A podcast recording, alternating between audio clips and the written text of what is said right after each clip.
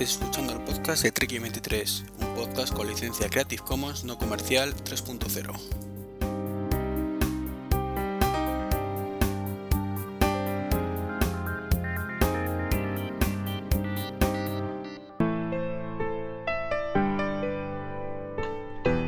Hola a todos, muy buenas, ¿qué tal? Bienvenido a este nuevo Trek 23, capítulo 129 en el que estoy muy bien acompañado de Enrique Tabiel. Muy buenas, Enrique, ¿qué tal? Muy buenas, pues encantado de grabar contigo, de saludarte y de compartir experiencias interesantes que hemos coincidido en tiempo, aunque con productos diferentes. Efectivamente, no llevamos tiempo a ver si grabamos algo juntos. Es cierto. Y bueno, pues se han cruzado las cosas y tenemos asistentes, asistentes por todas partes. Ha sido la semana Sí. esta donde ha salido el Google Home a la venta oficialmente. Eh, Enrique es uno de los afortunados que Amazon le ha dicho, tú molas, te voy a regalar un Amazon Echo. Y bueno, tengo aquí un HomePod desde hace tiempo, en inglés eso sí, así que hemos dicho, pues vamos a, grabar algo, ¿no? Valorando todo en conjunto, aunque bueno, cada uno tiene sus ventajas y sus inconvenientes y juega con ciertas ventajas. Eh, pues por ejemplo, el único que está oficialmente a la venta pues es el Google Home, con lo cual es el único que podemos criticar en condiciones. Sí, indudablemente es el único que por lo menos está o se considera un producto acabado. Pero bueno, también Siri se considera un producto acabado y ya sabemos que está bastante lejos. Sí, de- lo que pasa es que Siri, bueno, Siri está en beta todavía, ¿no? Creo que oficialmente está Sí, en sí, beta. hace- lle- lleva ya no sé cuántos años en beta. Pero bueno, está, está en inglés, con lo cual tampoco podemos hacer una valoración más allá de que mi inglés es nefasto, con lo cual no, no, no es justo criticarla porque no me entienda. Bueno, eso no es, sé eso es verdad. ser. Pero bueno, que tenemos a Siri en español en el iPhone y tampoco va muy allá, ¿eh? O sea que No, el resumen ahí lo sí hizo, podemos darle caña. lo hizo mi hija hace una, una semana que lo puse por Twitter y dice, Siri es tonta. Eh, directamente, totalmente de acuerdo. No Oye, te digo una cosa, la mejor manera de probar estos cacharros siempre es con niños, ¿eh? Yo he puesto a Alexa, luego lo comentaré, ahí a tope con los niños y son los que mejor te pueden dar una visión de la realidad porque siempre preguntan las cosas de la manera más natural y más obvia posible. Con lo cual parece una gilipollez, pero los niños dicen mucho sobre este tipo de, de aparatos. No, no, de gilipollas nada.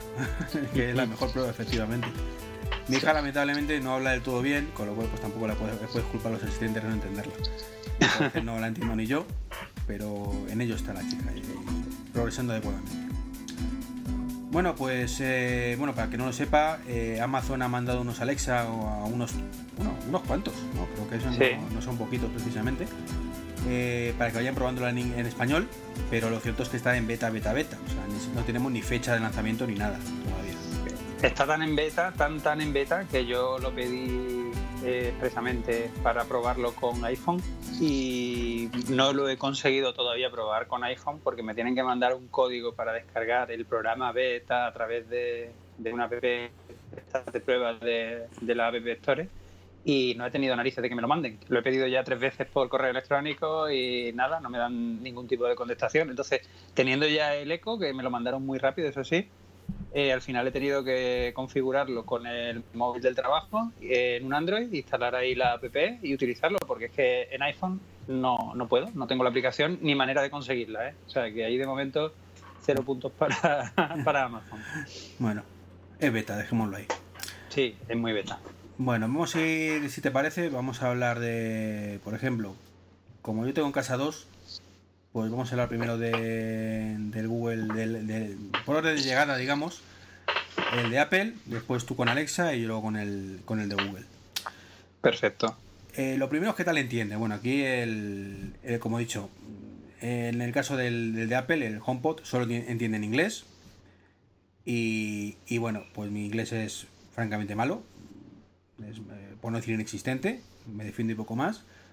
Entonces lo cierto es que más allá de órdenes muy básicas no he sido capaz de sacarle partido. Entonces en ese aspecto poco puedo aportar. Poco puedo aportar. Así que pasamos si quieres a Alexa. Vale. a tope. Alexa, a ver, entiende el lenguaje bastante bien. Eh, me ha sorprendido lo rápido que es atendiendo las órdenes. O sea, eh, no sé qué procesador tendrá el cacharrito este, pero he hecho la prueba de hablarle y volverle a hablar y volverle a hablar, interrumpiendo la orden anterior y no se satura nunca, ni se atasca. O sea, es una capacidad increíble de atender siempre la última orden que me ha dejado sorprendido. Y una voz muy natural, es decir, yo digo Alexa tal cosa o Alexa tal y la palabra Alexa siempre la entiende la primera y empieza a interactuar contigo. Otra cosa que luego te dé lo que tú quieres o no. Entonces, ¿cómo, entender? Entiende bien. Velocidad de respuesta muy buena. Eh, lo que pasa es que sí que noto que, bueno, que es muy limitado eh, a lo que le puedes decir para que te lo entienda bien.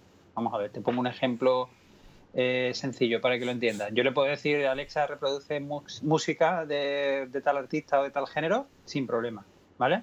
Luego haré apreciaciones sobre eso, pero en principio sin problema. Sin embargo, le digo, Alexa, ponme la canción tal, del disco tal, del artista tal, y se queda cogiendo moscas.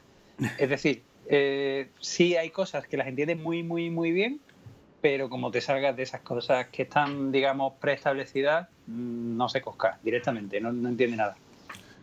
Ahora que has comentado la velocidad de respuesta, y sí puedo hablar del HomePod, eso no había caído en comentarlo.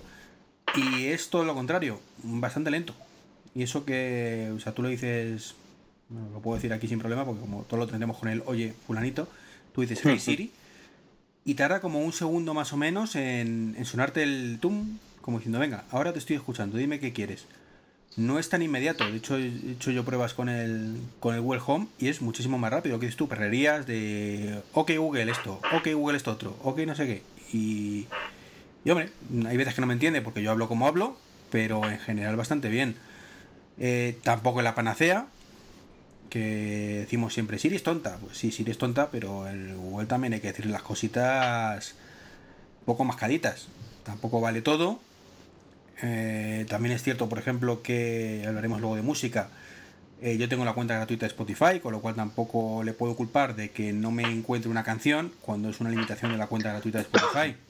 Entonces no he podido probarlo con una premium dado que mi ecosistema musical es Apple Music. No sé si el tuyo es Apple Music también o... no, no, yo a pesar de tener iPhone de toda la vida, siempre he sido Spotify a tope. Y es una de las cosas que además quería comentar porque con Alexa me ha pasado una cosa súper curiosa. Alexa, aunque la app está en beta, beta, beta, es inestable a más no poder, pero te permite configurar eh, aspectos interesantes como por ejemplo el servicio de música por defecto. Entonces, mientras que estás en beta, Amazon te regala la, suscripción ilimitada de música, aunque ya por Amazon Prime tengo esto que tiene dos millones de canciones y tal, pero durante la beta te regalan el tope, o sea, el que tiene todas las canciones, el que equivale a lo que sería Spotify. Entonces, he hecho la prueba, lo he configurado por defecto para que busque en Spotify y lo he configurado por defecto para que busque la biblioteca de Amazon. Resultado, eh, muchísimo mejor cuando busca en su propia biblioteca. O sea, cuando tú estás buscando en la biblioteca de Amazon, eh, es más inmediato y además acierta un número de veces muchísimo mayor. O sea, le digo, Alexa, eh, ponme música de, yo qué sé, de Joaquín Sabina, de Luis Miguel, de tal, o ponme este género de música. Eh, normalmente acierta a la primera, siempre que sean peticiones genéricas. Ojo, como le pida canciones concretas ya la cosa cambia. En cambio, cuando tengo configurado Spotify por defecto, aunque yo no le tengo que decir busca tal canción en Spotify, porque como está por defecto, simplemente con decirle busca tal canción ya la busca en Spotify, el índice de errores es muchísimo mayor. ¿Quiere decir eso que están eh, favoreciendo su propio producto? Puede ser.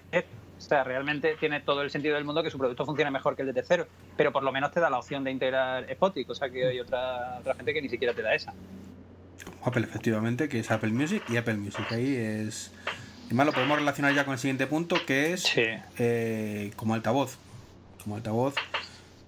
Aquí metemos tanto la funcionalidad musical como la calidad del altavoz como tal. Y en esto hay que decir que Apple el HomePod funciona muy bien. Eh, tiene una ventaja importante, no sé si sobre los dos restantes, pero sí desde luego con, con el de Google, y es que se integra con todo el ecosistema de Apple y tú puedes controlar el altavoz desde cualquier dispositivo con iOS. De manera que tú en todo momento estás viendo lo que estás escuchando, incluso puedes controlarlo. Puedes decir que, no, no por AirPlay, que también es una opción, pero tú puedes decir, pues la banda sonora de, yo qué sé, de 50 sombras de Grey, por decir alguna, eh, me la sacas directamente por el HomePod. Pero no que te mande AirPlay al HomePod, no, no, que suene en el HomePod. Entonces eso está muy bien, de manera que si es un problema el inglés, como en mi caso, pues tú lo controlas desde ahí y puedes atinar lo que quieras y funciona perfectamente. Luego, he probado a decirle discos en inglés y también me han sacado algunos. Claro, algunos. Los que se pronuncian claramente en inglés o claramente mm, se entienden perfectamente. Eh, en el momento como empecemos con Spanglish, pues evidentemente sabe, te dice que no sé de lo que le estás hablando. ¿Y cuando le pides listas, listas de canciones, cómo Eh, reacciona? Pues es que el problema es que mis listas de canciones están en español. Es decir, yo tengo la lista de vacaciones, la tengo la lista salir a correr, tengo la lista mi mujer. Entonces, claro, eh, tienes que pronunciar eso en inglés. Y encima no es una palabra inglesa americana nativa, con lo cual, pues, cualquier parecido con la realidad es mera coincidencia. De hecho, he sido incapaz. Es más, en el, vídeo que publiqué con el análisis de- del HomePod en su momento, lo, lo puse como ejemplo de, reproducir mi propio podcast. Tú le puedes decir a, través de la aplicación bueno, a- al HomePod, oye, reprodúceme el podcast Puro Mac o este mismo Trek 23 o el Trek 23 Undercover, cualquiera, y yo he sido incapaz. He sido incapaz de, de decir, como son palabras españolas, Sí. de, de pronunciarlo de forma que él entienda que se lo está diciendo un americano. Y no ha habido manera. Entonces es una pena porque lo tengo infrautilizado, pero tengo tantas ganas de que salga en español por eso, para poder sacarle todo el partido. Pero en ese aspecto de, de música y podcast, tengo que decir que funciona muy bien siempre y cuando no nos salgamos del ecosistema que Apple ha creado para él, que es decir, Apple, Apple, Apple. Yo conmigo Y mismo. en, el, y en el Google Home, el tema de las listas, ¿lo entiendes? Tú le puedes decir que te reproduzca una lista de Spotify o una lista de tal. eh, Eh, pues ahí me musical. pillas y, y no lo he probado. Porque como ya digo, tengo la versión gratuita que la he utilizado simplemente para eso. Pues lo único que he pro- probado son géneros. Son géneros porque es que además le- es que lo que te digo, está tan limitada la versión gratuita que lo ha limitado más que tú no puedes decirle ponme esta canción. Según tengo entendido, sino él te pone una parecida que, que tal. Eh, creo que las listas también tenían alguna limitación y tampoco, digo, bueno, pues como tampoco he jugado con muchas listas en las que creé en su momento hace mil años, pues Vale. la verdad no se me ha ocurrido, pero decirle ponme la lista de él. En Amazon las listas no la, directamente no las reconoce. Tanto si le configuras Amazon Music, eh, la música de Amazon como la de Spotify. O sea, directamente yo no he conseguido, a lo mejor hay la manera, pero yo no la he conseguido que te reproduzca una lista en concreto. Y ya te digo, ahora, entrando en el tema de audio, calidad de sonido, eh, bajo mi punto de vista muy bueno. Obviamente creo que está bastante por debajo del HomePod, es lógico. Estamos hablando de un producto que vale en torno a los 150 euros, o sea, la mitad de un HomePod, de un HomePod aproximadamente, eh, no puede sonar igual. Pero sí me ha sorprendido lo decentemente bien que se escucha. Es decir, muy por encima de los altavoces estos Bluetooth de 30 o 40 euros de Xiaomi y toda esta historia, bastante por encima. Se ve un producto muy bien acabado, o sea, un producto, se ve un producto premium. Tú lo coges, es un producto que pesa, que está bien terminado, totalmente redondo, con forma de cilindro, muy bonito de diseño, negro el mío, no sé si lo habrá en otro color, creo que también lo hay en blanco, pero me lo han mandado en negro.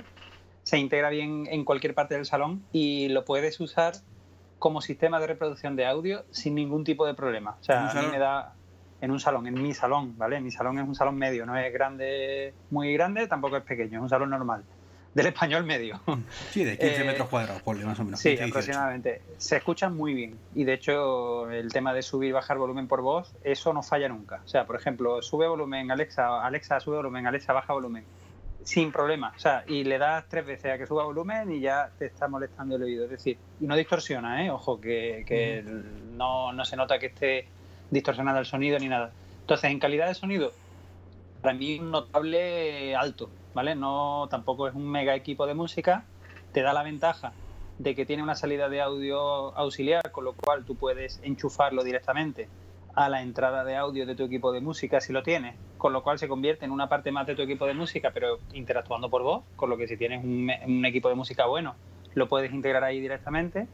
Y luego, eh, otra manera es cómo funciona, porque has comentado antes el tema de los controles.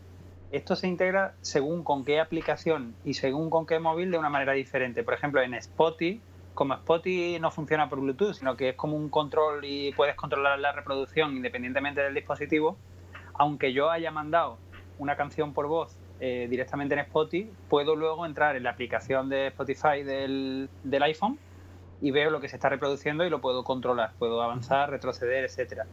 Eh, ahí sin problema.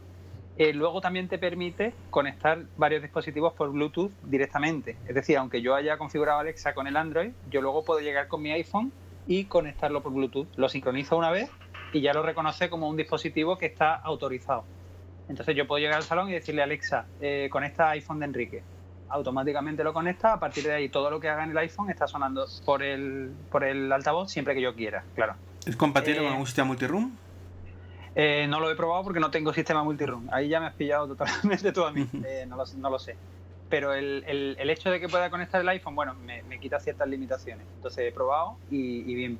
Ahora, eh, luego, tiene una cosa muy chula con el tema de. Lo relaciono con el tema del audio, aunque no es puramente para audio, ¿vale? Que son los, los skills. Los skills son como habilidades. De momento, aunque viene un mega catálogo de, dividido por áreas, por ejemplo, eh, economía o bienestar o deporte o tal, de momento hay tres skills. O sea, creo que son los que han metido para la beta porque no tienen más. Eh, uno de ellos, el relacionado con música, sería con Deezer, el servicio este musical que hace como las emisoras de estados Ujú. de ánimo, historias. Yo no lo he probado nunca, la verdad, pero sé que van por ahí los tiros. Eh, luego tiene otro que es de, de noticias del país y otro que no sé lo que es porque no lo he probado. Entonces, ¿qué son los skills? Son como unos plugins que automáticamente se tú no tienes que configurar nada. O sea, Amazon los va añadiendo y desde el momento en que están añadidos tienen una funcionalidad muy concreta para un uso específico. Por ejemplo, en Deezer lo que te permite es poner de según el estado. Un- cómo funciona. O en el país simplemente tiene una orden. Se te, se decirle, te entrecorta un poco, eh, Alexa, perdona. dime una. Sí, ¿me escuchas ahora? Sí, repíteme la última frase, por favor. Sí, te decía que, el, eh, por ejemplo, en el, en el skill de- del país te permite eh, decir, Alexa, dame las noticias de hoy. Eh, directamente te salta un boletín de aproximadamente 4 o 5 minutos del país que te hace un resumen de todas las noticias más relevantes de política, de Ujú. deporte y tal. Y te permite El mismo, Configurar perdona, qué el de- mismo boletín te lo dice también el, de- el, el, Google Home. El mismo. el Google Home, ¿no? si el tienes mismo, también país, configurado vale. Lo que pasa Sí. es que eh, es otra forma parecida. No se llaman aquí skills y, y, hombre, por- no he sido capaz de añadir más, pero bueno, por lo que veo te- te- son como fuentes de noticias que tú puedes añadir en un momento dado. Sí, lo que pasa es que aquí el skill puede ser para cualquier cosa. Es decir, si Amazon mañana, por ejemplo, ah, ya me he acordado cuál era el tercero. El tercer skill es de TP-Link, o sea, de hogar conectado de productos de TP-Link. Entonces, eh, son como mm, órdenes que ya vienen preconfiguradas para usos específicos. Entonces, no dependen ni de que tú instales aplicaciones ni de que tú hagas nada. Simplemente Amazon las añade para un uso muy concreto y si tú esa habilidad la activas, automáticamente te permite utilizarla como un servicio más. Ya te digo, yo he probado eh, en profundidad la de noticias, que funciona muy bien, y la de Deezer, esta de estados de ánimo, no la he probado porque el propio Amazon ya te permite decir que produzca, que reproduzcas cualquier tipo de emisora. Eh, eh, Alexa, pon una emisora de jazz, o una emisora de música animada, o de una emisora de música tranquila, o Alexa, quiero escuchar ya eh, música relajante. Todo eso lo hace bien, lo hace a la primera y no falla, ¿vale? Todo lo que sean géneros así genéricos y demás es, es instantáneo. Entonces yo, eh, mi opinión personal, como producto de audio, solo de audio, valorando calidad de música, valorando tal, si te permitiera de verdad buscar canciones concretas, de discos concretos, de artistas concretos y reproducir también listas, sería un producto redondo. Redondo para una persona normal que lo tiene en su salón y lo puede usar para, em, por ejemplo, la niña chica mía dice a Alexa pon parchís y le pone música de parchís sin problema, le entiende, ¿vale? Eh, es decir, o cantajuegos, también le pide cantajuegos y lo pone. Es decir, en ese sentido, la interacción muy buena. Lo que pasa es que el tema de los skills, aunque le veo un futuro brutal, me parece un acierto la manera de integrar esas funcionalidades concretas para productos concretos, lo veo muy verde todavía. O sea, se nota que ahí han metido dos o tres de prueba para salir del paso y que ya irán metiendo más poco a poco. Eh, otra cosa que falla mucho es la información deportiva. No he tenido cojones de configurar un equipo para que me dé información deportiva, pero lo achaco más a un fallo de la propia aplicación que de- del sistema de Alexa, que creo que todavía está empezando. Yo, por ejemplo, con el Google Home sí he probado cosas de deportes, cosas así, y, y bien, bien. O sea, tú le he dicho más cosas que Siri, luego también es cierto que no es muy complicado eso. Pero yo le he preguntado quién es el capitán de la selección española, cómo quedó el partido anterior, quién marcó los goles, eh, cosas así, y, y me ha sabido contestar, que más o incluso menos. le, podías preguntar incluso sobre el presidente del gobierno. Te escuché en Sí. un podcast anterior. Eh, todo eso a raíz de tu podcast lo probé yo y el mío, eh, Alexa, en temas de búsqueda de internet y demás, de información, de conocimiento general, o, no lo han implementado todavía, pues está al nivel de Siri de malo, ¿vale? Es decir, que Google creo ahí que machaca a todos los demás porque tiene la mayor base de datos y es lógico. Pero Alexa en ese sentido está muy verde todavía, ¿eh? muy, muy verde. ya para terminar el tema de, la música, mientras hablabas tú he estado y, es curioso porque mm, aquí dentro del dispositivo de, Google, pues tienes lo que son preferencias de la cuenta. Eh, vale, no, preferencias no, que siempre me, pasa igual. Eh, música, perdón. Te lleva las, y aquí pone Spotify, que es la, free. Y luego tengo otra que, la verdad es que no lo había visto hasta ahora. No sé si es que la he añadido en una actualización ahora o, o que ha salido porque no la había recargado bien. Alguna cosa esta que es Apple Music pero solo pone, solo está disponible en dispositivos y se queda ahí. Y la acabo de activar. Entonces, pues claro, no sé qué tal funcionará. ahora cuando acabemos el podcast, diré, oye, reprodúceme de Apple Music, porque no puedes ponerlo como por, de, por de, predeterminado. O sea, es simplemente servicios con disponibilidad limitada, pone. digo, no sé si esto significa que está en beta, para ellos si lo acaban de añadir, si es que lo añades y, y solo puedes al final utilizarlo como si fuera AirPlay, de alguna manera. Eh, me voy a Apple Music y, y, tengo como la salida de AirPlay para, para eso, que bueno, que otra vez de Bluetooth, porque en mi caso, ojo, para el que no sepa, el que tengo es el Google Home Mini, ¿vale? Que es un altavocillo muy pequeñito, pero lo que dices tú, dale el de, de Echo, el Amazon Echo, o sea, es muy decente para lo pequeñito que es. Eh, hombre, no es una alta fidelidad ni nada por el estilo, pero no tiene nada que envidiar a los altavoces pequeñitos Bluetooth estos y, tiene una calidad de sonido bastante buena. Para una habitación pequeña, suficiente. Tú lo pones y, suficiente. Así que en ese aspecto, chapó. Chapó porque por 50 euros que cuesta, bueno, 60, pues no, no se me ocurre qué más puedes, puedes necesitar. Hombre, en precio, desde luego, Google Home con el producto este de 59 euros, eh, creo que, que, que no tiene competencia. A ese rango de precio no tiene competencia, porque cualquier altavoz de estos Bluetooth ya desde parte de los 30 o 40 euros medio, medio bueno. O sea que realmente en, ese rango de precio creo que ahí sí han, sí han acertado, desde luego.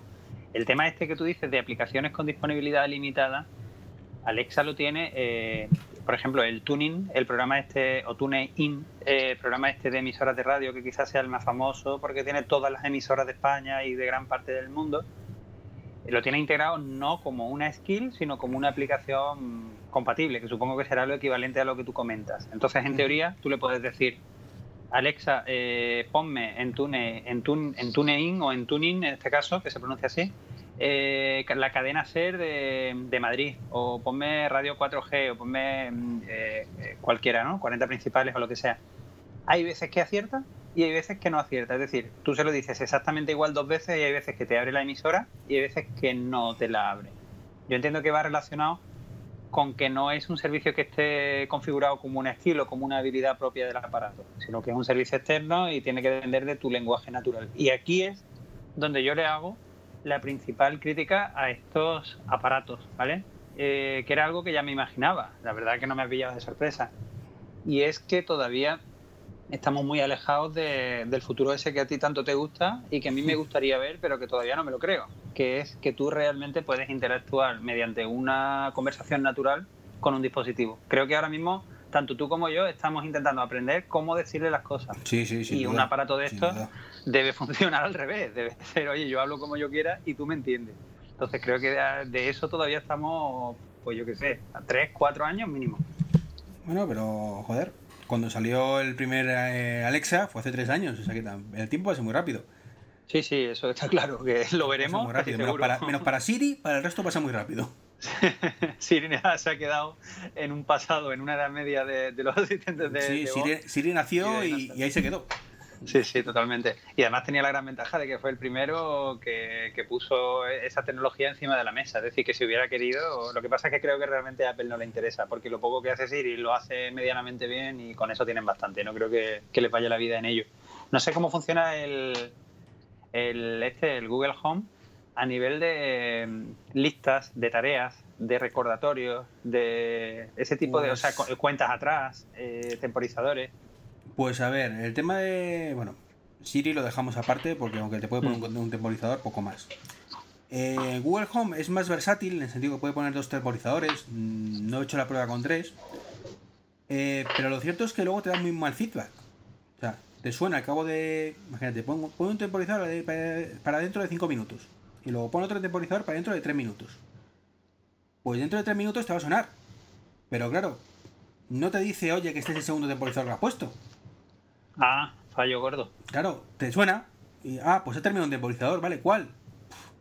Pues supongo que Fallo primero- gordo. No, a Alexa le preguntas, o sea, si le dices directamente Alexa pon un temporizador, lo primero que te dice es qué es lo que quieres eh, temporizar. Y tú le dices, por ejemplo, eh, ¿qué te digo yo? La pizza de la cocina. Pues cuando salte, te, te dice que ha saltado el temporizador de para que retires la pizza de la cocina. Eso es lo suyo. O, claro, tú le pones lo que quieras. Es que tú se lo puedes decir directamente. Alexa, recuérdame dentro de cinco minutos que tengo que sacar eh, la pizza de la cocina. Eso sería un recordatorio. Te lo va a recordar igual. O sea, en ese nivel, un temporizador y un recordatorio funcionaría igual. Pero si tú no se lo dices, te lo pregunta. O sea, no te admite configurarlo si tú no le das motivo para lo que estás haciendo. Porque luego cuando salta, te dice el motivo. O sea, que a nivel de temporizadores y de listas y de recordatorios, Alexa un 9. O sea, ahí no me ha fallado nunca, la verdad. Pues te digo, el de Google, mm, y es más, eh, en ese aspecto mal, eh, tampoco te dice las alarmas para qué son. Te suena un, sonido de alarma diferente al temporizador, que si no lo sabes tampoco sabes distinguirlo. Y, ya te digo, incluso le dije, le dije en un momento, recuérdame dentro de tres minutos que haga esto.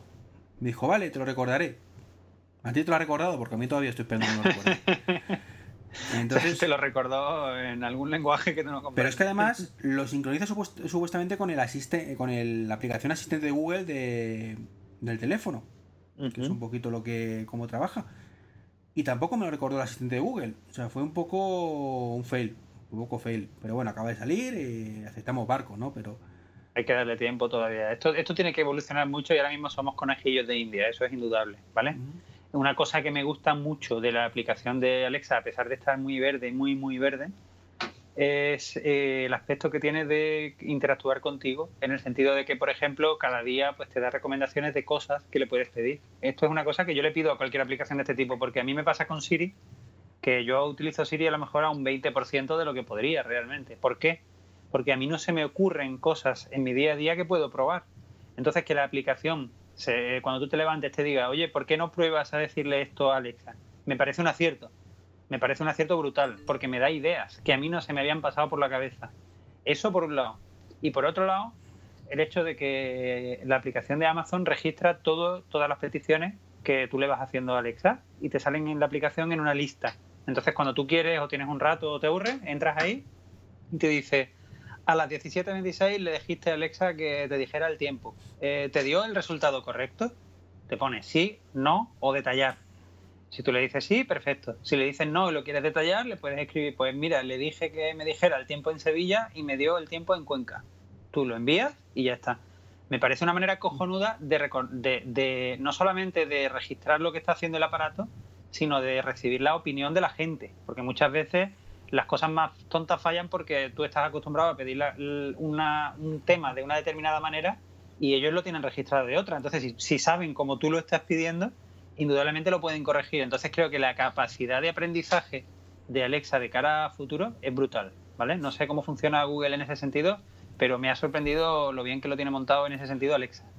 Google también te aparece la aplicación sugerencias. En el caso del HomePod no, ¿de acuerdo? Eh, Siri no te dice nada ni nada.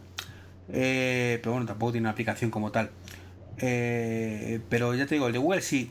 Eh, hay otra, tienes una opción de ver tu historial. Pero eso realmente ese historial a mí me da miedo. Me da mucho miedo porque es que tiene la grabación de todos tus audios. Ah, eso sí, jodido. O sea, no, no es que te diga, me has pedido el desayuno, o la hora, o qué hora es, o que ponga esta canción. Es que tienes un botoncito del play, eh, le das y hoy escuchas tu voz que dice, ok Google, eh, ¿qué hora es? Hostia, eso es chungo. No sé si Amazon estará haciendo eso, pero desde luego yo no lo sé. Prefiero no saberlo. y hombre, que de acuerdo que eso, teóricamente solo graba lo que tú le pides, ¿no? Pero a mí me da muy mal rollo eso, o sea... Sí.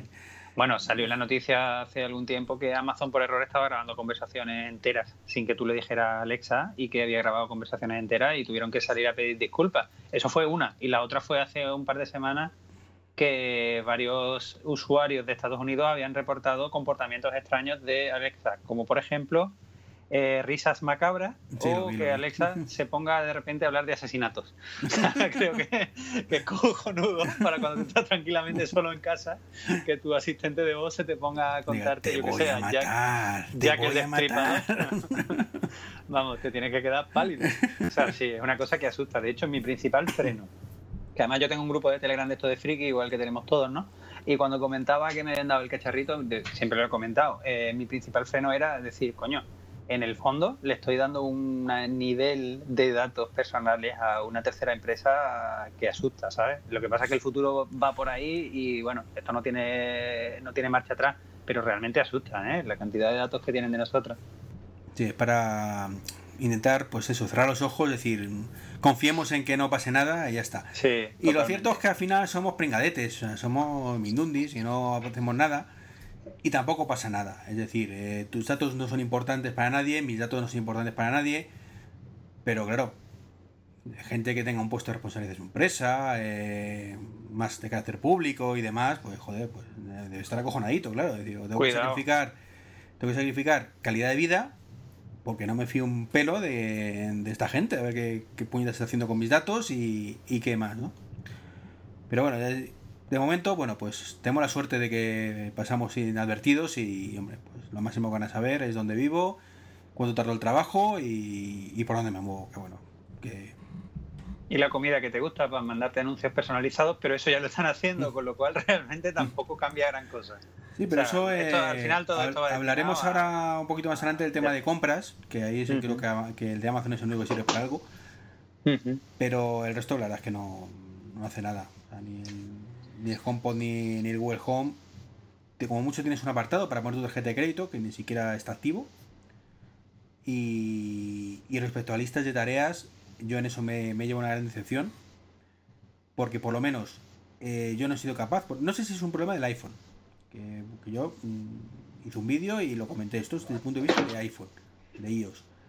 Que de a lo mejor de Android puedes hacer muchas más cosas. Pero en iOS la lista de tareas que tienes, o sí, lista de recordatorios, lista de la compra, es como una subsección propia del asistente de Google. De manera que yo no puedo interactuar con, por ejemplo, con, la aplicación que utilizo, eh, utilizo, yo, que es Frink. O Brink, perdón. Dicho Frink, no, Brink.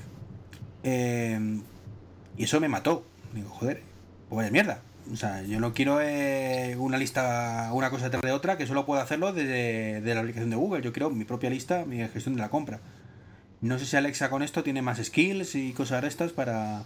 Eh, tiene la, vamos, yo he probado esto de una manera limitada. Una es creando listas de tareas desde el propio Alexa directamente, que no sé dónde te las crea, supongo que te las estará creando en el servicio de Amazon directamente. Bien, o sea, puedo crear una lista y decirle añade tal a la lista, añade cualquier cosa a cualquier lista, hasta ahí sin problema, o crea la lista tal, bien, vale, ahí sin problema. Y luego también he visto, pero no lo he probado, que te permite mm, eh, interactuar con servicios de terceros. En este caso viene preparado para eh, Todoist, que quizás sea de las más conocidas así a nivel de usuario medio, ¿no? Eh, luego una que se llama AnyList, que no la conozco, y luego otra que se llama Any.do, que tampoco la conozco. O sea, con esas tres aplicaciones interactúa directamente. Y dice que existe el skill de, estas aplicaciones directamente, ¿vale? Es decir, si yo voy ahí, directamente le doy a conseguir skill. Le da y, luego lo que pasa es que no me la descarga. Eh, supongo que todavía porque está en beta. Pero claro, no tiene mucho sentido que ahí me dé la opción de conseguir esa habilidad o ese skill cuando yo me voy a la sección propia de skill y no me parece esa como disponible, ¿vale? O sea, que entiendo que es más una a futuro de momento te permite interactuar con tres aplicaciones de tarea y aparte con la propia de Amazon, que no sé dónde lo grabará, ni cómo lo hará, ni nada. Entonces, ahí no he tenido queja, pero porque también mis necesidades de tarea son muy básicas. No he podido probar a interactuar con ninguno de estos programas a fondo para ver si el resultado de interactuar con ellos es bueno o malo. Por lo menos están ahí. O sea, ya hay una, una predisposición a trabajar con programas de terceros que me da confianza, pero no lo, he, no lo he podido probar. O sea, que no te puedo decir si funciona bien o mal porque no lo he podido probar. No, ya te digo, en el tema de Apple no, funciona nada, directamente.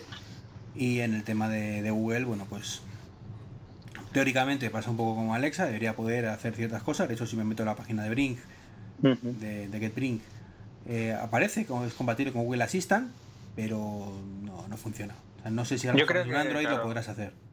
Yo creo que esto depende mucho de luego también lo que se le ocurre en los desarrolladores de aplicaciones. Es decir, el decir que eres compatible con tal asistente debe ser muy fácil porque supongo que será cuestión de cumplir unos requisitos a través de una API y poco más. Pero claro, entre eso y poder interactuar bien con la aplicación hay mucha diferencia, muchísima diferencia. Entonces yo creo que ahí va a depender en gran medida de eh, lo que quieran currárselo los distintos desarrolladores a la hora de que la interacción con el asistente sea de verdad buena o simplemente sea como cuando sacaban las aplicaciones para el Apple Watch al principio, para decir yo tengo una aplicación en el Apple Watch, porque hay maneras y programas con los que tú interactúas perfectamente y otros que son un truño directamente. Eso es la, sensación que yo tengo. Mucha diferencia entre lo que funciona bien y lo que funciona mal. No hay un punto intermedio que digas tú esto más o menos funciona. Es que aquí o va de puta madre o va de culo directamente. Esa es la sensación que yo tengo. Y luego, eh, a nivel de, de la aplicación, sí que veo que está todo muy desubicado. Es decir, la aplicación de Alexa es un puto desastre, porque tú te encuentras en un apartado configuración audio y ahí puedes entrar a la configuración de las aplicaciones como por ejemplo tuning, pero tuning a su vez es una skill, pero a su vez puedes mandar el audio directamente de, tuning del móvil allí. O sea, veo que lo mismo está en cuatro sitios, no tiene una organización coherente, no sabes exactamente si lo estás configurando de una manera o de otra y no, no hay unidad, no hay eh, integración de todo. Algo que tú digas, coño, esto es una, un todo. Sino que veo como pequeños parches que se han ido uniendo y tienen una aplicación ahí que es una especie de Frankenstein que lo hace todo, pero lo hace todo regular, ¿vale? Entonces, no sé si es algo achacable a que están ahora mismo empezando, pero esto ya lleva tiempo en Francia y en otros países, o sea que supongo que la aplicación tampoco variará mucho de lo que tienen allí. Bueno, en Francia acaba de salir, ¿eh? Francia ah, creo que ha salido el mes pero pasado. En Estados Unidos no, no, en Estados, no, en Estados Unidos, lleva años, claro. Y la app de, Me gustaría ver si la app de Estados Unidos es igual que la de aquí o es distinta, porque la de aquí está. Vamos, si tienes un ratito más adelante, instálatela, que creo que con la cuenta de Amazon te la puedes instalar. En, ah, bueno, suponiendo que tengas algún Android, claro. Si no, no, algún Android. No, tengo ningún Android. entonces no puedes. La de Android es un puto desastre. Me encantaría probar la de ellos, pero ya te digo, llevo intentando que me la de Amazon el código este de las narices y no hay manera. O sea que ahí, ahí todavía creo que tienen un campo de mejora muy amplio, muy, muy amplio. ¿Y qué tal va el tema domótico? Que creo que tú no tienes ningún cacharro, pero si has podido más o menos informarte un poquito y ver qué tal va. Tema domótico, yo lo más que tengo es una bombilla de estas de Xiaomi que no es compatible con nada, excepto con su propia aplicación, con lo cual he podido probar poco, pero lo tienen muy muy previsto dentro de la aplicación, ¿vale? Entonces eso me da confianza. La aplicación tiene un apartado directamente que se llama Hogar Digital y eso está en el menú principal. Y ahí te permite eh, la opción de añadir dispositivos eh, de crear grupos, de crear ambientes y también de, ir directamente al acceso directo de lo que serían las skills de, relacionadas con hogar digital, que las skills es lo que te he comentado antes. Entonces, eh, si yo me voy a las skills de hogar digital, eh, automáticamente solamente tengo una que esté funcionando en España ahora mismo, que sería la de, se llama TP-Link Casa y ahí te permite activar todos los productos que sean compatibles con TP-Link Casa, que supongo que será un protocolo. Tú ahí seguro que sabes bastante más que yo. Mm. Y eso ya está preparado, pero solamente con esa marca y con esa gama de productos. Y luego, eh, dentro de Hogar Digital, te permite crear todo eso, pero claro, no sé qué dispositivos son compatibles con Hogar Digital de Alexa y cuáles no. Pero sí que lo tienen muy, muy, muy previsto porque, igual que te digo que la aplicación es un desastre, a esto le han dado una entrada dentro del menú principal, dentro de lo primero que se abre. O sea, que debe ser para ellos importante. Mm. Hasta ahí te puedo decir. Eh, pues a ver, te comento. El tema de, Apple, la verdad es que lo tiene fantásticamente bien implementado el tema de HomeKit. La integración es total. Todo lo que tenga en mi cuenta de HomeKit lo va a detectar. Y luego aparte con la aplicación Home, con lo cual todo lo que tenga ahí lo puedo controlar. Desde los series individuales de cada dispositivo, desde el Apple Watch, desde la Apple TV, desde, bueno, como Jave también sabes que podremos desde, desde el Mac. O sea, se puede controlar todo y por supuesto desde el HomePod. Tú le dices, hey Siri, me, apágame la luz del salón en inglés y te las apaga. Eh, lo ideal, que no es lo que tengo yo hecho, lo ideal sería ponerlo en inglés directamente. Todo lo que tengas, ponerlo en inglés. Es decir, salones, living room, eh, dormitorio room, sleeping room o como quieras ponerlo etcétera, etcétera. ¿Por qué? Porque se hace la picholio con, con las palabras españolas, como ocurre con la música, básicamente. Eh, hice una prueba bastante divertida, es que eh, una de las cosas que tiene el de Google es que te permite eh, pues, traducir cosas como traductor. ¿Cómo se dice esto en inglés? Entonces tú le puedes decir, oye Google, ¿cómo se dice Hey Siri?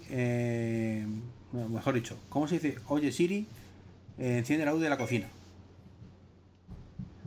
Ahora. Salto. Aquí me tienes. Gracias, maja. Y, te lo traduce y, el HomePod lo entiende. Realmente lo puedes tener los dos, pero claro, para que funcione bien tienes que tener todos los, términos. Se ha callado la pesada esta. Tienes que tener todos los términos en inglés.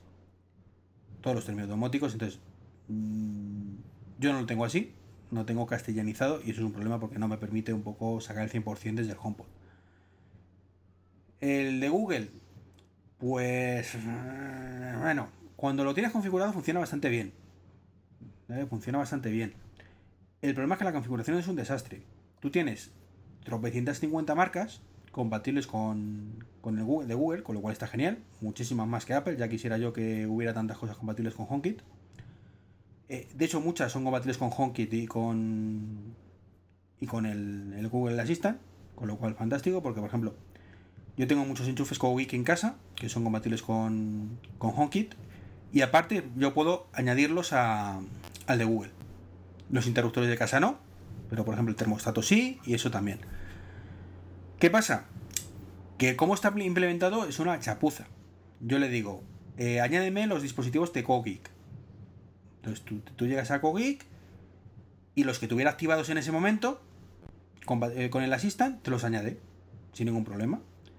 Pero yo no puedo añadir más a posteriori. Porque me encuentro que la única opción que me permite es eliminarlos. Pero no me permite añadir más de Cogeek. Me permite añadir otras marcas, pero de Cogeek me dice que sí quiero eliminarlos. ¿Qué pasa? Que yo de 5 enchufes, pues había añadido 3 para hacer una prueba, los había configurado y dije, bueno, pues ahora voy a añadir los otros dos que me faltan. Pues no, tienes que borrar todos, añadir otra vez los 5 o los 15 o los 35 que tengas en casa. Con lo cual, que si cada vez que te añado un nuevo enchufe tengo que desactivar todo y volver a añadirlo, acabas de reconfigurar todo una y otra vez hasta los mismísimos cataplines. En ese aspecto, chapuza enorme. ¿Que luego te entiende y funciona muy bien? Sí. Sí. Sinceramente, puedo subir y bajar el termostato sin ningún problema, aunque no estamos en tiempo ahora de hacerlo.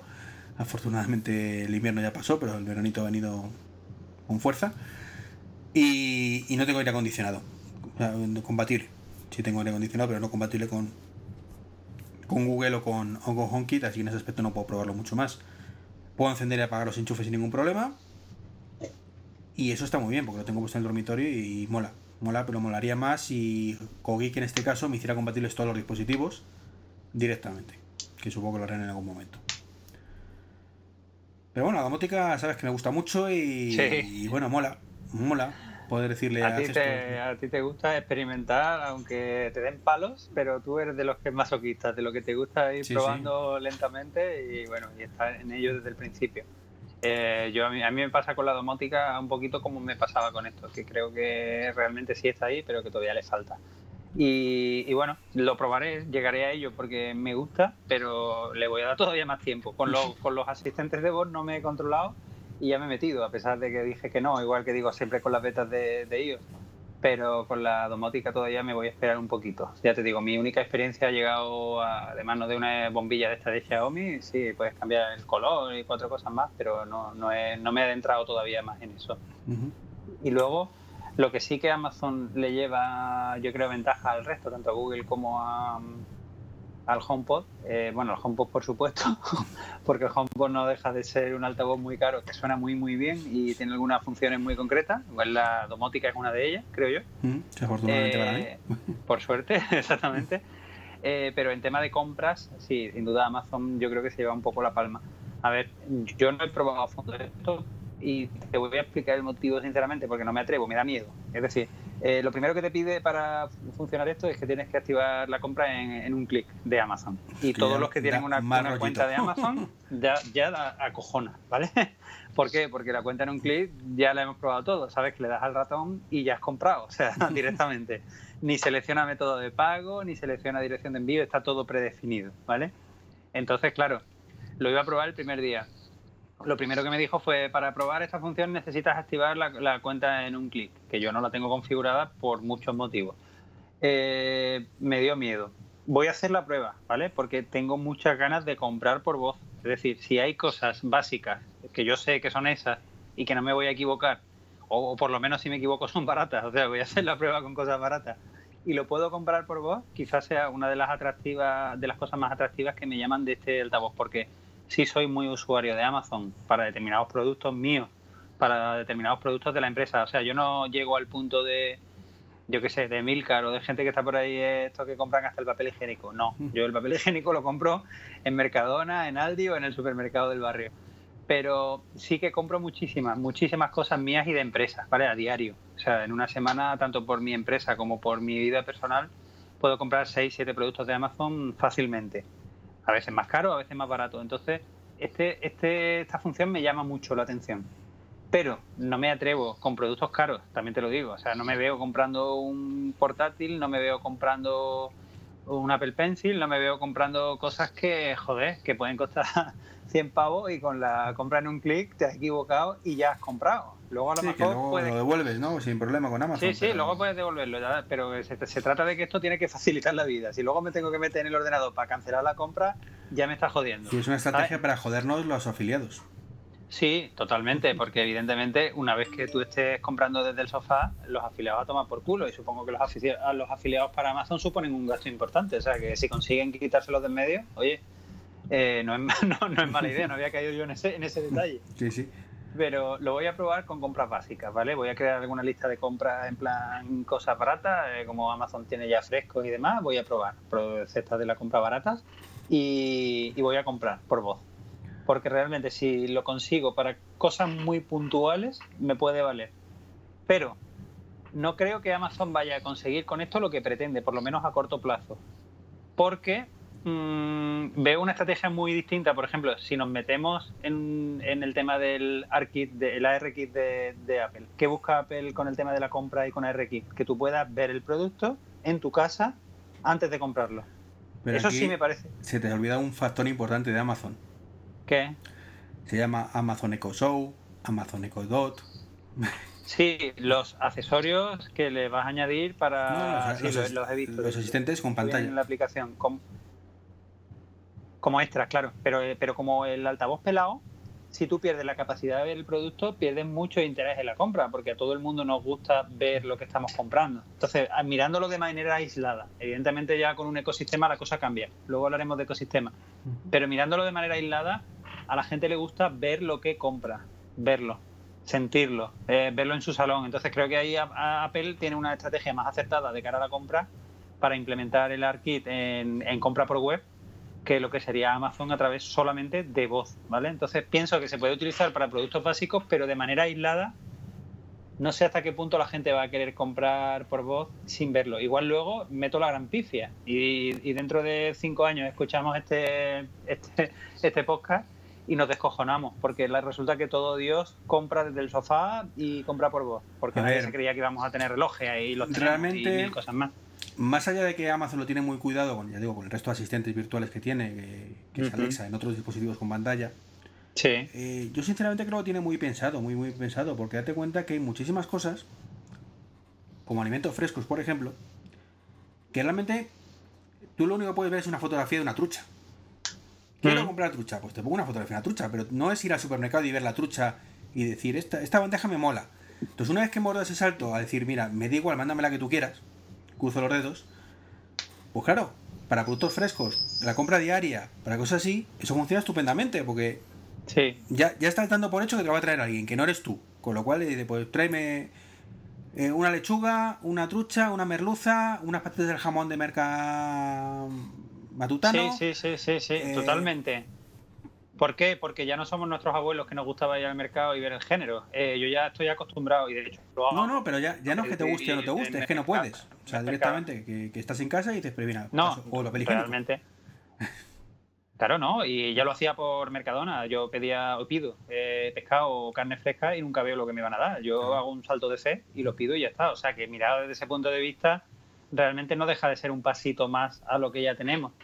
Pero, por ejemplo, para la compra de productos que tú quieres ver o quieres investigar, ¿tú, te vas a poner en Amazon por voz a comprar un micro para grabar podcast, por ejemplo? Bueno, no. Eh, o sí, sí, porque habré investigado por otro lado y yo voy a decir, oye, eh, Amazon, tráeme un Blue, Blue Yeti, que es el que tengo. Hmm. Entonces. ¿Y si es el modelo de 2014 y tú querías el de 2015, por ejemplo? Bueno, pues para eso está especificar, no sé. sí, pero eh, que, yo no creo que llegue a ese nivel de profundidad. Por lo también piensa que tú, tengo entendido que tú puedes ir añadiendo tu lista de la compra, pum, pum, pum, y puedes decir, pídela ahora. Entonces tú todo eso lo puedes hacer previamente, mientras que la compra final sí la haces de voz en un momento dado. Eso sí, eso sí, eso sí te deja. Tú con el sistema este de listas que te he dicho antes, tú creas una lista que se llama lista de la compra y oye, y hecho la prueba. Porque además es de las que te recomienda que pruebe el, la propia aplicación. Alexa, añade manzanas a mi lista de la compra. Y pone, he añadido manzanas, pero no te dice ni manzanas de qué tipo, ni cuántas manzanas, ni cuánto valen las manzanas. Simplemente añade manzana. Eso es lo que me preocupa. ¿Hasta qué punto estoy añadiendo lo que yo quiero? Entonces eso es lo que tengo que investigar bien. Luego lo revisas desde el móvil y sí, sí, este no, lo cambio y ahora lo hacemos la Un mixto, o sea, un mixto, eso sí. pero como un sistema puro de voz, de momento creo que estamos un poquito alejados. Un mixto sí puede ser. Estamos hablando de Amazon y es el único que ofrece esto realmente, porque Google no lo ofrece y Apple de momento tampoco lo ofrece. La cuestión está, ¿Amazon abrirá la mano para ofrecerles el servicio al resto de asistentes?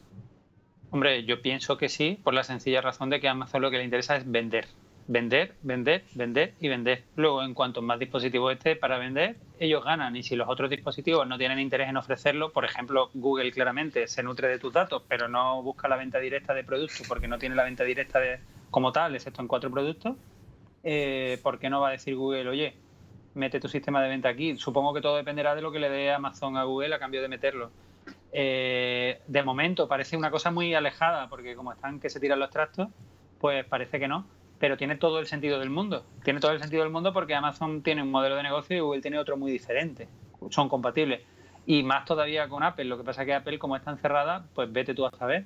Pero Apple tampoco la veo vendiendo manzanas y vendiendo al nivel que vende Amazon, que se ha convertido en un distribuidor global de todo tipo de productos. O sea que como poder lo veo totalmente lógico. Otra cosa es que las guerras internas lo permitan o no lo permitan, pero tiene todo el sentido del mundo. No, me luego, a ver, si su objetivo al final es su modelo de negocio, sí.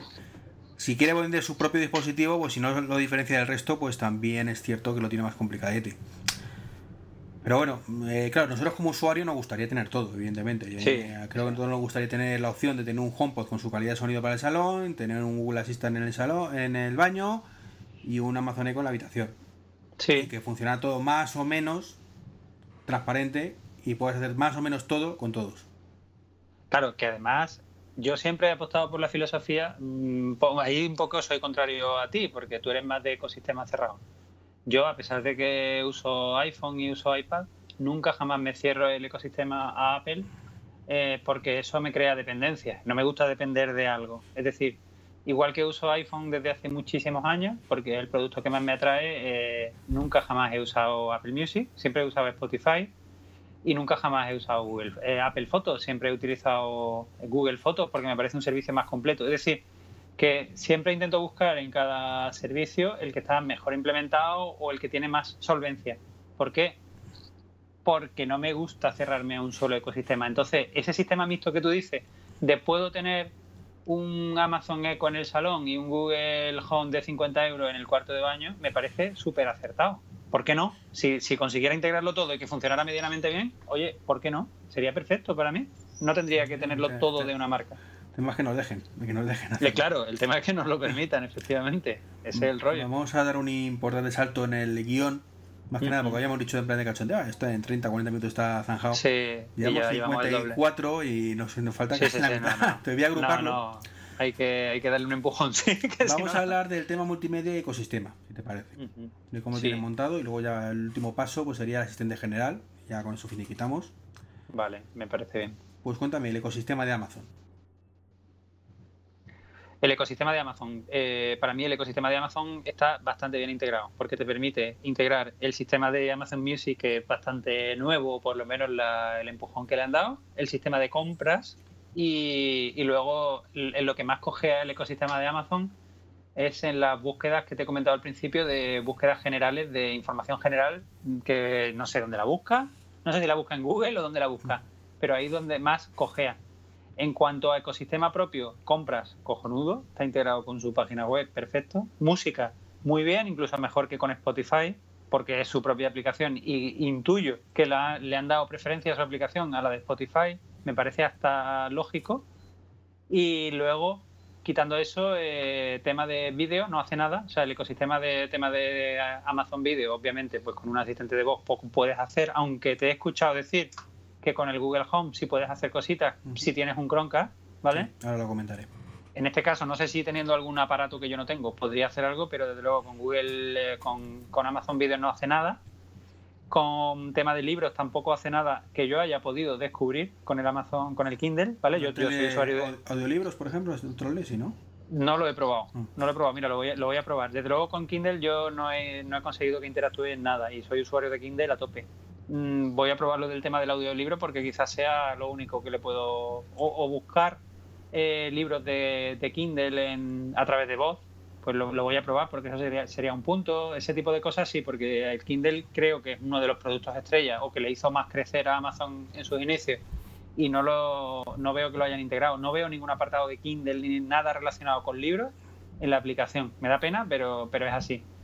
Y, ya está, creo que no se me pasa nada del ecosistema de Amazon así importante, ¿no? Realmente tiene los libros, la música, los vídeos, las compras, las búsquedas que son un poco desastrosas en general y, ya está, creo que no se me olvida nada así importante de Amazon. Pues a ver, en el tema del HomePod, el ecosistema sorprendentemente, digo sorprendentemente porque siempre Apple ha sido el que más hmm. ha luchado por su propio ecosistema cerrado, pues aquí tenemos un dispositivo muy independiente. es cierto que, lo he dicho antes, el tema de, domótica está muy muy integrado con el resto, en eso chapó. El tema de, música, pues lo mismo a través de, Apple Music, chapó también. No tiene la apertura de otros, con lo cual no puedes poner Spotify ni, ni nada similar. Pero ahí se acaba todo. O sea, tú tienes un dispositivo de Apple llamado Apple TV que tú no puedes controlar absolutamente nada desde el Google Home, desde el, desde el HomePod, por ejemplo. Y es una cosa que a mí me chirría muchísimo. Decir, pues es que tienes el potencial ahí de decirle, oye, ponme en el Apple TV Netflix. Y que te arranque el Apple TV y te ponga Netflix lo que quieres. Eso que precisamente es lo que Google sí hace. Google, que nunca ha sido muy pro ecosistema, aquí pues le saca los colores a Apple. Tiene todo fantásticamente montado. Eh, tú, tienes un, Chromecast en cualquier eh, en la misma habitación, es como una extensión para el, Google Home, para él es su pantalla, con lo cual le puedes decir, por lo que tengo entendido, incluso, oye, muéstrame el tiempo de Madrid o de Sevilla. Y te lo muestra ahí si quieres. Enciende la televisión y te muestra el tiempo de, Madrid o de Sevilla. Eh, ponme el capítulo de Netflix de Luke Cage, el tercer capítulo. Y te lo pone en Netflix. También es cierto que ahí tiene truco. Y es que tú en las, preferencias de cuentas, tú le añades la configuración de, Netflix. Con lo cual, si quieres decirle ponme Westworld, el HBO, te dice que te peines. Claro, pero además teniendo en cuenta que el, Chromecast no ejecuta Netflix en sí mismo, lo que hace es eh, llamar a la aplicación del móvil y del móvil lo manda. O sea, el Chromecast no tiene la capacidad de ejecutar una aplicación de Netflix por sí misma. Sí, no. Eh, no es capaz, no tiene interface. La interface es la del móvil, pero realmente cuando tú le dices en el Chromecast coges tu, móvil y pones capítulo de 3 de Luke Cage en Netflix, el móvil ya desaparece de la ecuación. Es un control remoto. El que está conectándose a internet, descargando el capítulo y reproduciéndolo es el Chromecast directamente. Mm. Con lo cual aquí estamos sustituyendo la interface del móvil por una interface auditiva. Sí. Es el audio, pero por lo demás es lo mismo. O sea, el Chromecast es el que hace todo el trabajo. Siempre lo ha hecho eso. Vale realmente cuando tú das esa orden no necesita para nada tirar de la aplicación de móvil ah, de Netflix. vale, vale, vale. Entonces, perfecto. Entonces sí me parece un acierto, sobre todo porque estamos hablando de que un Chromecast, un Chromecast básico, el que yo tenía hasta hace poco, vale 29 euros y la mayoría de las veces te lo dan, o 39, pero las promociones estas de Wacky y toda ah, la historia te, lo, te lo dan hasta más barato. Es decir, que Estamos hablando que por menos de 100 euros puedes tener un platito apañado como el altavoz Google Home Mini eh, y, el Chromecast y interactuar bastante decentemente bien con ese tipo de cuestiones. O sea que, eso está. Yo eh, trabajo en el corte inglés y estamos vendiendo el, Google Home Mini y el Google Home normal y muchas veces vendemos el pack. Toma un Google Home Mini con un Google Home Maxi grande, normal, con el Chromecast. Claro, claro, porque es que realmente la, prueba, vamos, eso sí me gustaría a mí probarlo. Bueno, ya me parece que no lo voy a probar porque ya ni tengo Chromecast ni tengo Google Home Mini. Pero si te pillas un Chromecast de estos baratitos, pruébalo y me, y me cuentas, porque realmente es interesante. A mí me, me, gustó mucho aquella presentación de Apple en la que decían que habían abierto Siri a terceros y que de repente ibas a poder decirle, oye Siri, ábreme Telegram y manda un, un mensaje a no sé quién, o ábreme WhatsApp y tal. Y lo intenté probar muchísimo al principio, la mitad de las veces en base a mi experiencia personal, ¿eh? no sé cuál es la tuya no me funcionaba bien y lo olvidé y ya es un tema de que no he vuelto a utilizar. O sea, el tema de poder interactuar con aplicaciones de terceros y hacer lo que yo quiero, realmente las veces que lo he intentado me ha fallado tanto que se me han quitado las ganas de hacerlo. Entonces, tú me estás diciendo que por lo menos con el Google Home Mini se puede hasta cierto punto interactuar bien con aplicaciones de Bueno, el tema, el tema de Siri realmente es que tienes cosas que están ahí, pero por ejemplo tienes como variables de propósito general que solo funcionan con, con las aplicaciones de Apple. Algo tan sencillo como hablar, eh, decir, manda un mensaje a mi madre. Él entiende que tu madre se va a contactos y mira quién es tu madre. Y dice, ah, pues tu madre se llama Fulanita. Le mando un mensaje a Fulanita. Sin embargo, tú dices, manda un telegrama a mi madre. Y te dice que no, tiene ningún contacto llamado a mi madre. Eso, eso, eso es lo que a mí me chocaba, ese tipo de cosas. Y, al final dije, mira, mal, a tomar por culo, es que ya no lo volví ni a probar, tío, del cabreo que me cogí. Y dije, bueno, algún día, si quieren, lo harán. Pero bueno, a fin de cuentas, a ver, yo creo que Apple se equivocó en la manera de presentar el producto, porque realmente quiso presentarlo como lo que no era y ahí vino el error. Si lo hubiera presentado como un altavoz caro de una calidad tremenda, que además tiene una pequeña funcionalidad inteligente, vale, pero se equivocó presentándolo. O se ha dado cuenta que se ha quedado tan atrás respecto a, las otras dos que... Eh, Apple lo presentó así, como un altavoz caro, ¿eh? Sí, pero lo presentó como un altavoz caro, pero entonces ¿por qué retrasó la presentación y luego le metió una funcionalidad que no tenía porque se dio cuenta que se había quedado atrás? Claro, claro, ellos lo presentaron, lo que pasa es que todo el mundo dijo, vale, este es el altavoz inteligente de Apple. Hmm, y, Apple, dijeron, pues es que por mucho que digamos que no es, no van a pues quedar por todas partes, así que vamos a añadirle cierta funcionalidad que nunca llegado a funcionar realmente, hmm. que hace eso rápidamente, una ñapa que, que montaron ahí.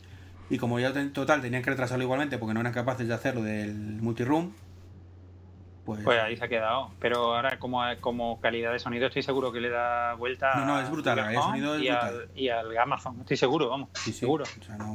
Sin haberlo probado y, y, escuchándose el Amazon muy bien, el del Echo, estoy seguro que el otro se escucha muchísimo mejor, ahí no me cabe duda. También vale el doble, pero bueno, como todo. Triple, triple, triple. O el triple.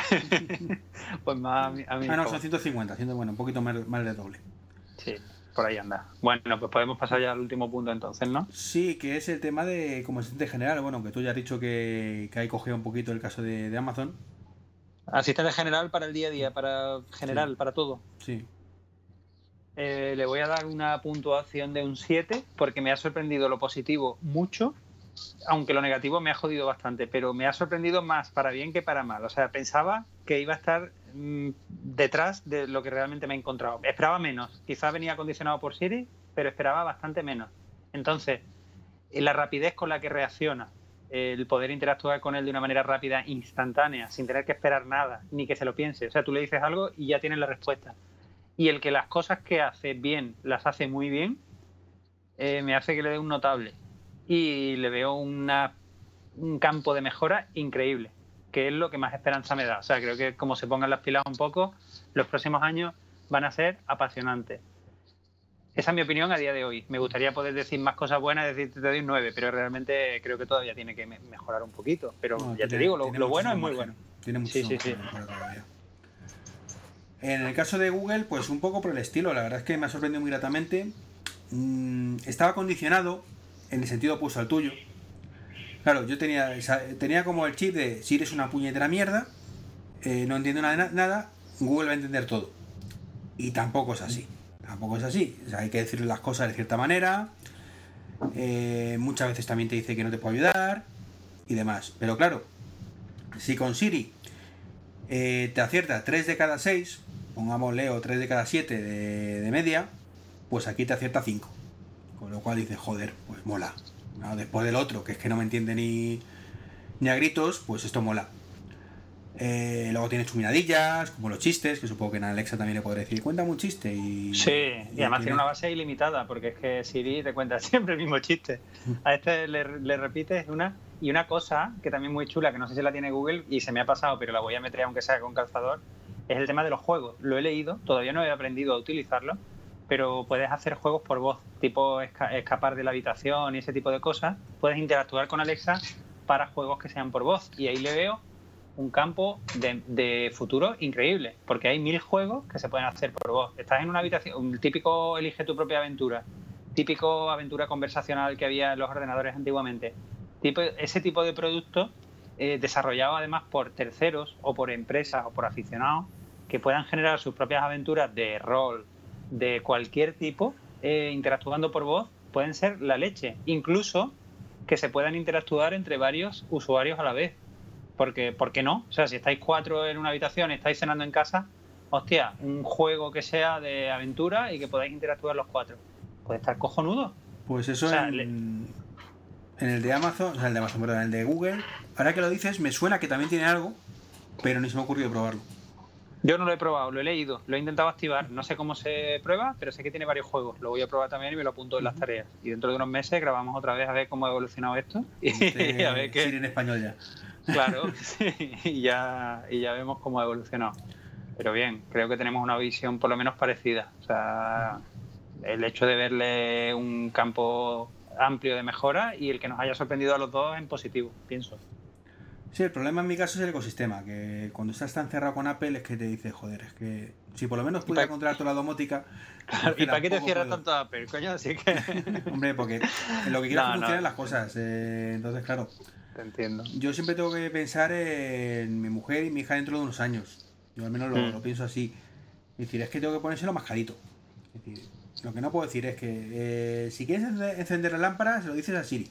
Si quieres encender la tostadora, se lo dices a Alexa. Si quieres no, para del baño, se lo dices a... Para el tema de domótica, creo que has tomado la decisión correcta, ¿vale? O sea, creo que en domótica, integrado en, el ecosistema de Apple, eh, es lo mejor que hay. Y creo que no hay otra opción para los que somos usuarios de Apple. Para el resto de las cosas ya tengo mis serias dudas.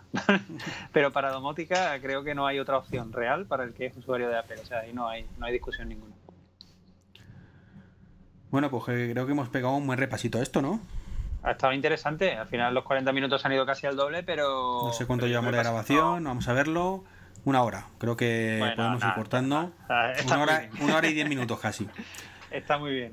Pues yo he disfrutado mucho porque tenía muchísimas ganas de probar estos aparatitos y de compartir mi experiencia con alguien. Así que en unos meses, cuando hayan cambiado las cosas, volvemos a grabar y vemos cómo ha evolucionado esto.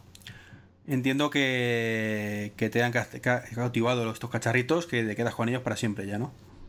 Yo este, este, no va a salir de mi salón, seguro, porque aunque sea solamente como dispositivo de audio controlado por voz, para toda mi familia vale. O sea, este ya ha entrado para quedarse. Y si este ha entrado para quedarse, creo que esto va a ir a más, seguro. ¿Qué le dirías a toda esta gente un poco paranoica, entre comillas? De hecho, lo hemos hablado antes de que hay ciertas mm. cosas que dicen, mm, Dice, no, no, yo un altavoz inteligente nunca entrará en mi casa. Pues depende, si son de esos que le ponen la cinta adhesiva a la webcam porque se creen que la webcam le está espiando continuamente, no van a poner un aparato de esto en su vida. Pero para un usuario normal, de los que estamos conectados a Facebook, no tenemos nada que ocultar y lo más que nos puede llegar es publicidad de Amazon dirigida a lo que nosotros hemos estado viendo últimamente por las cookies o de Amazon o de Google o de lo que sea, creo que este tipo de aparato no supone ningún paso más allá de lo que ya están haciendo sin darse cuenta. Por lo tanto, les diría, si no vas a cerrar tu cuenta de Facebook, si no vas a dejar de navegar por Google, si no vas a dejar de hacer las cosas que estás haciendo día a día, no te preocupes lo más mínimo por este cacharrito porque es lo mismo. Si ahora eres de las personas que la privacidad te preocupa muchísimo, quizá tener un altavoz escuchando en tu salón no sea la mejor idea. Pero es que la mayoría de los usuarios estamos tan acostumbrados a ceder nuestros datos que esto no deja de ser lo mismo, pero más cómodo. Yo ahí opino un poco, bueno, como tú, y supongo que has escuchado una vez 1967. Sí, lo, lo escucho habitualmente. Con su política de la privacidad la perdimos en los 90 y esto es como la virginidad. Sí, totalmente. Una vez que la has perdido ya no la puedes recuperar nunca. Y creo que tiene más razón que un santo. Así que... Totalmente. Paranoias creo que hay que dejarlas a un lado. Mm, igual que no salimos, siempre lo digo, con, a la calle con el, el chaleco antibalas puesto por si acaso no llueve una. Pues hombre, si te metes en terreno bélico, pues a lo mejor conviene, pero mientras sea un terreno normal, pues no es lo normal que te llevan balas de ningún lado, así que aunque te puede caer una de algún loco, pero no puedes vivir con ese miedo en la vida. Evidentemente. O sea, mm, evidentemente esto no tiene marcha atrás, nos guste o no nos guste, esto no tiene marcha atrás, es lo que hay. Y bueno, cuanto antes lo conozcamos, lo, lo disfrutemos, porque no se trata de conocerlo, sino se trata de disfrutarlo y de aprovecharlo muchísimo mejor. Y, es lo que hay. O sea, que salvo esas personas que son muy, muy, muy paranoicas de la privacidad, no creo que esto suponga ningún cambio real. Es lo mismo que ya teníamos. Bueno, y para ellos, bueno, pues tienes el Google Home, que es el, quizás el que más privacidad te garantiza, pero también el que más limitado está. A fecha. Sí. ¿El Google Home o el, el, HomePod, ah, perdón. Vale, el HomePod, digo, ahí ha habido un cambio, digo, no, no, privacidad y Google no. Tengo un cago maravilla con los nombres, porque el Amazon Echo lo tengo claro va por libre, ¿no? Pero el HomePod, el Google Home, sí, ahora, Viene, ahora viene la guerra, ahora vamos a vivir unos años de guerra y a ver cómo evoluciona la cosa, está interesante. Eh, ya que has hablado de tejedor, eh, hablaba también, también, también del Google Assistant, que yo creía igual que tú, ¿eh? que Google le decía, Google, hazme el desayuno y te lo decía, te lo hacía a la primera y sin preguntar, pero, pero al final los asistentes cojean todo, o sea que o él tiene muchas ganas de que las cosas funcionen bien o a él le funcionan especialmente bien, pero, pero que los asistentes cojean el de Google, el de Amazon y el de Apple, o sea, cojean todos. No sé si viste el vídeo que le decía, eh, oye, ok Google, ¿dónde hay una pizzería? Y me contestaba cualquier cosa. Es que decía, en vez, ahí no sé qué fiches, decía, es que no entiendo cuando dice fiches, o sea, a lo mejor es un término genérico de... Y al final te ves tú como un gilipollas eh, aprendiendo a buscar la manera de decirle algo para que te entienda y has perdido cinco minutos y dices, pues eres capullo, pero bueno, como estamos disfrutando, estamos aprendiendo y estamos sobre todo experimentando, no pasa nada. Si ya sé que tengo un dominó debajo de la calle, pero dímelo, dímelo. bueno, es un comienzo, por lo menos es un comienzo interesante. Bueno, pues nada, Enrique, muchísimas gracias por tu compañía. Igualmente. Eh, tus medios de contacto. Bueno, no, pues a mí me tenéis en Twitter como Etabiel y también me tenéis en un podcast que se llama Condenados Podcast, que es un, es un podcast para casados en el que nos reunimos para contar nuestras penas eh, y, criticar a las mujeres. Un podcast muy machista, aunque esté mal decirlo hoy en día. Machista, pero políticamente correcto. Machista, pero políticamente correcto. Ahí no nos, no nos metemos en lío. Pero eh, bueno, está pensado para hombres principalmente, aunque las mujeres no Ma escuchan. Machista es en plan de coña, dilo claramente. Sí, sí, sí. Coña, plan de risa. Exactamente, machista en, en, plan barra de bar. No, no, y por ahí me muevo, no, no fomentas la manada ni cosas de estas, no, no. No, además, bueno, en el último podcast dimos nuestra opinión sobre la manada y animo a que la gente lo escuche. y no digo más, porque es una broma. Pero que, que, ahí me tenéis en el podcast, me tenéis en Twitter también, en Facebook, por supuesto, y, bueno, ahí mayormente en esos tres sitios. Perfecto, pues ya sabéis, conmigo en trek23.com es el blog, trek23 en Twitter, en, todas partes, para vamos, a decirlo. Bueno, Enrique, lo he dicho, muchísimas gracias y bueno, vamos a esto con un OK Google, fin de la grabación. Eh, Alexa, hasta mañana. Adiós. Siri, a ti no te digo nada que no lo entiendes. Ni lo entenderás.